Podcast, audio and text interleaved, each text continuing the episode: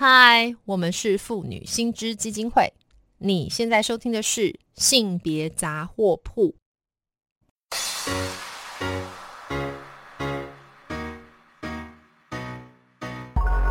从生活看性别，与你分享生活中的性别故事。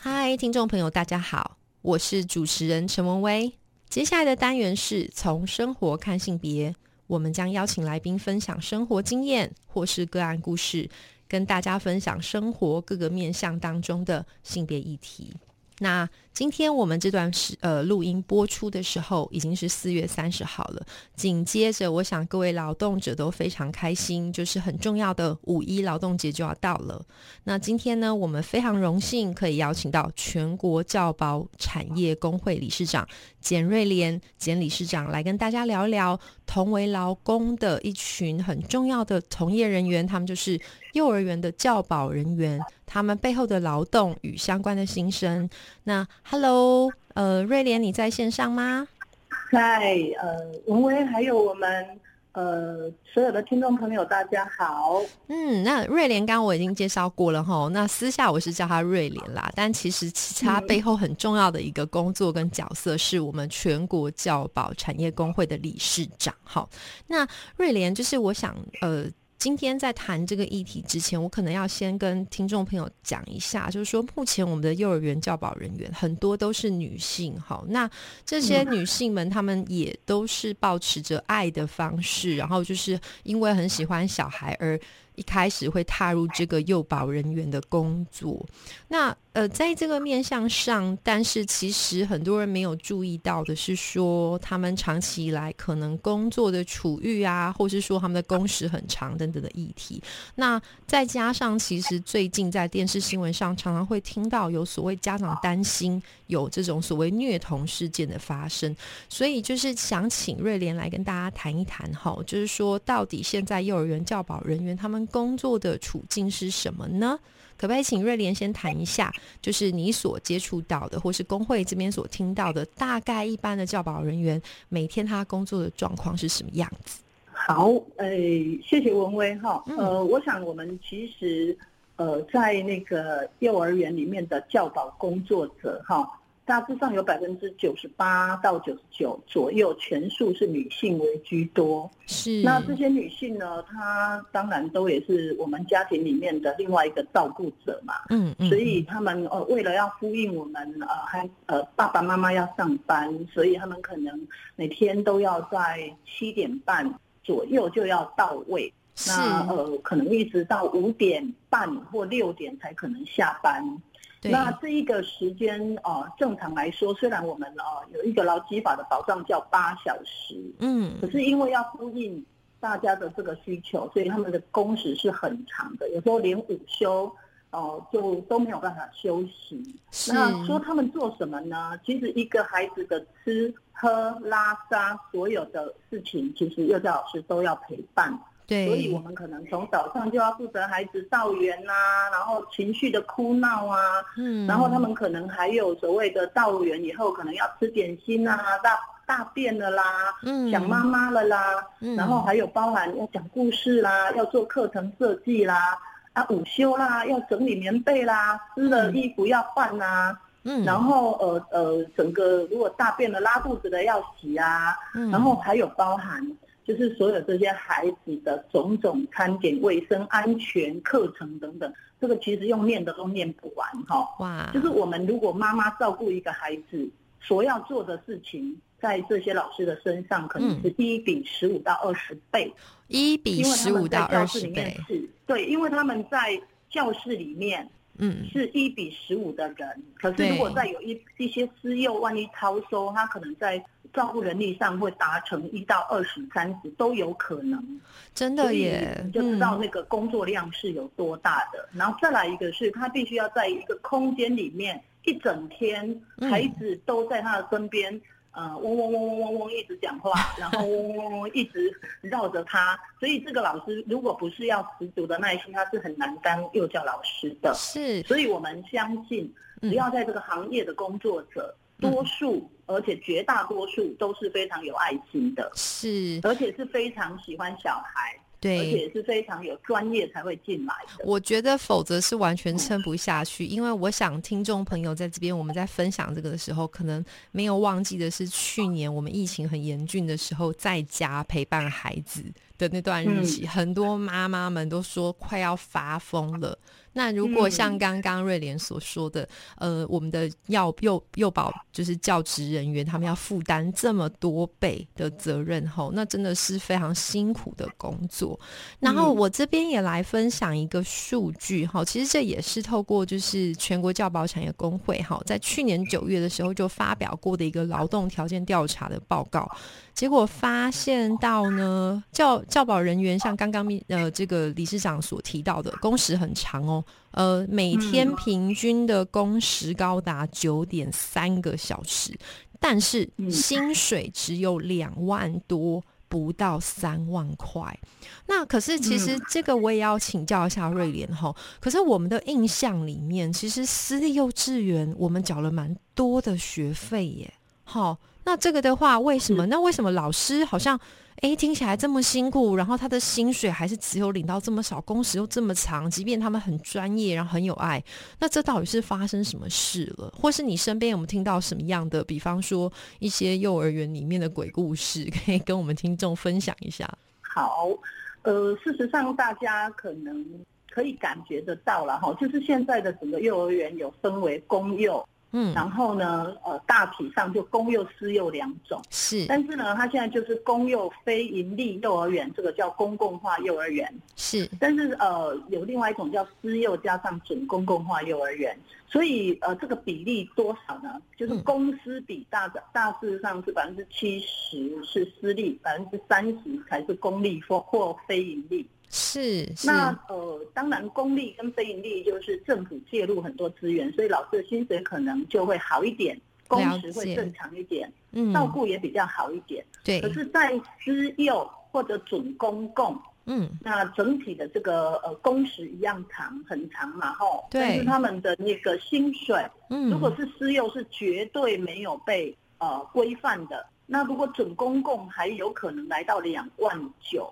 那可能听到的部分的人薪水来到两万九、三万多块，可是呢，就我们的调查以及我们现场的很多老师都有告诉我说，呃，他的薪水可能假设领到两万九，但是他的底薪可能就只有两万呃五千二，就是我们的现在的劳动基准法最低薪两万五千多，然后呢，他就会给他加呃，你少一个学生可能还要减额。天哦，你今天如果招生了，然后你少掉一个学生，还要扣你薪水，然后可能还有所谓的全勤奖金，然后还有你带一比十五的薪水跟带一比二十的薪水不一样，这样要加这个加那个，整个工资工时合起来，如果只是两万九以下，其实这是一个非常没有办法呃让一个年轻人温饱的薪水。是，而且再加上这个劳动条件，对不对？对，劳动条件很不好。嗯，然后再来一个就是说，他可能工时长到孩子都要挂在身边，他连午休要吃个饭都是跟着孩子一起吃，然后就很紧张。对，所以很多老师都胃痛。是，然后胃食道逆流啊，然后等等呃，整体的这个呃荷尔蒙失调等等，我觉得这其实也是处在一个非常紧张的工作样态里面对对对，那我也想趁机问一下瑞玲，因为刚刚瑞玲有提到另外一个词汇哈，我我想听众朋友一定也很好奇，就是说我们可以想象公托跟私托，可是因为刚刚瑞玲有特别在提到一个准公共化的这个准公托的幼儿园，可不可以请瑞玲跟大家？解释或是分享一下，这个到底是什么样的一个制度啊？或者是这个幼儿园是长什么样子？是照道理来讲，我们国家应该要提供我们呃，现在都少子化嘛，嗯，然后应该要提供给我们的家庭有一个比较安心托育的一个照顾场域，而且是国家应该要提供的资源。是，但是现在呢，因为那个。呃，公共的比例不高，所以政府，我刚刚讲，我们台湾的这个照顾其实是市场化的，就是家长自己去市场买服务啦。对对对。但是呢，就公共化比例不足，所以我们的政府就开始做什么呢？去跟私立的幼儿园签约，是，然后买他的服务。所以呢，他如果呃有一定的人数、一定的收费比，然后呢，家长的这个呃费用就降低了。比如说今年度大概我们的准公共的部分，一个家长缴四千五，是好，然后其他超出的成本全部是政府来出，然后他就去买了这个服务。了解，那孩子进去读以后呢，准公共化很有趣的是，他还会在多余的时间内开始给你收衣服的费用、收材料的费用，嗯，然后再给你收一些什么才艺费用。其实家长。所要缴的钱又更多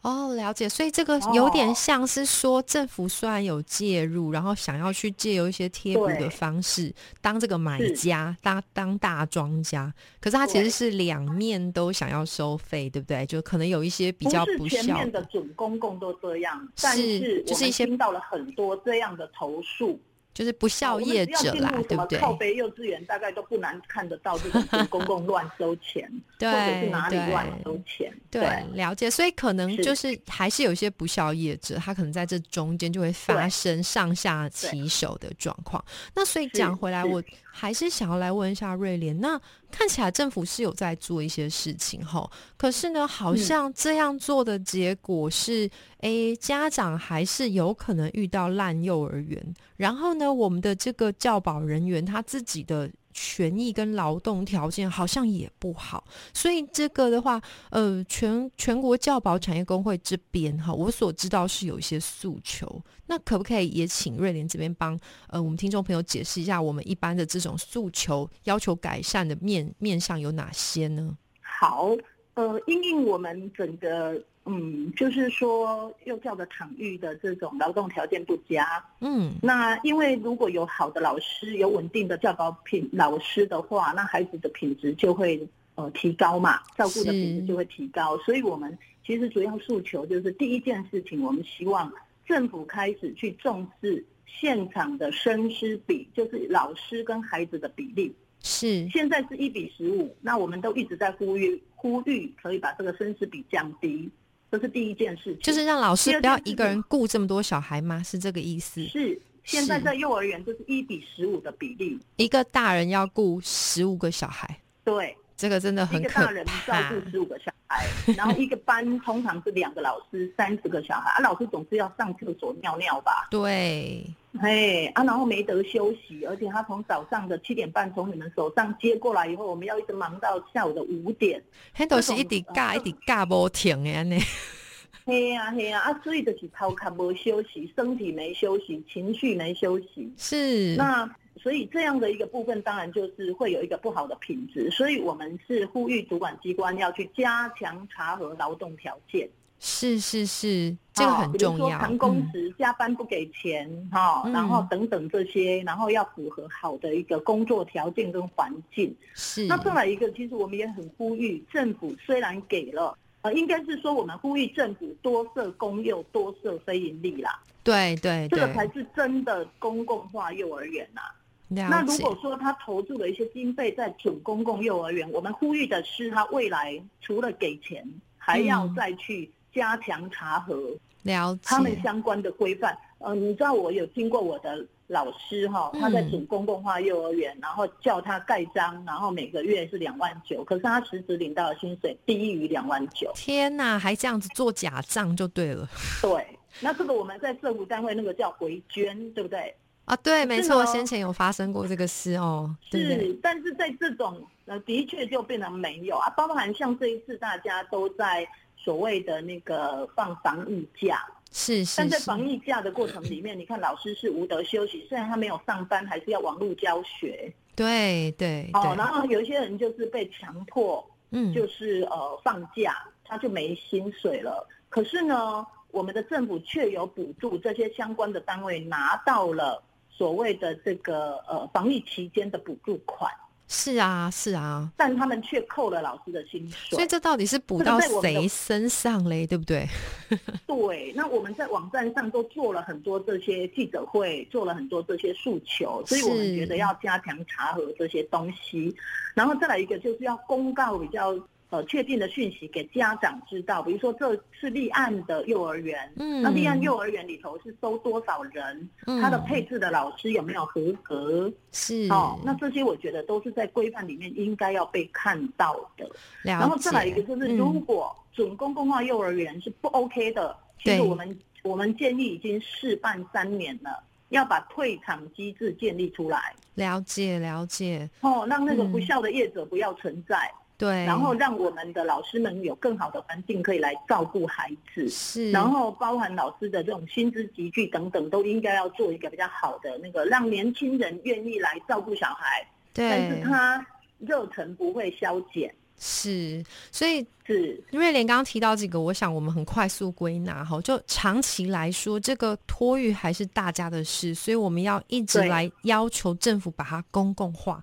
那你的这个公共化，就算是现在，你也不要只做半套，不是给钱就算了，我们还要来加强查核，然后来改善这个。这个教教师们哈，就是这个幼保人员他们的这个薪资结构，然后更重要事情是说，我想这个我想我们大家可以做得到。我听起来是我们现在看到一些新闻，好像都会觉得说啊，这些老师很可恶，但其实没有看到是这些老师背后所付出非常辛苦的劳动，以及是不是这个整体结构导致他们的情绪、身心都受到很大的剥削哈。那也许是我们应该要共同来让这些。幼保人员的这个工作场域的环境要更好，薪资要能提高，我想这样才能够真的去有效的解决很多这个不孝业者也好，或者说老师们他们因为身心受创，然后所以导致的一些悲剧，对不对？是，对。那因为今天时间关系，那我想今天就非常谢谢瑞莲来到我们现场接受我们这么有趣的讨论哈。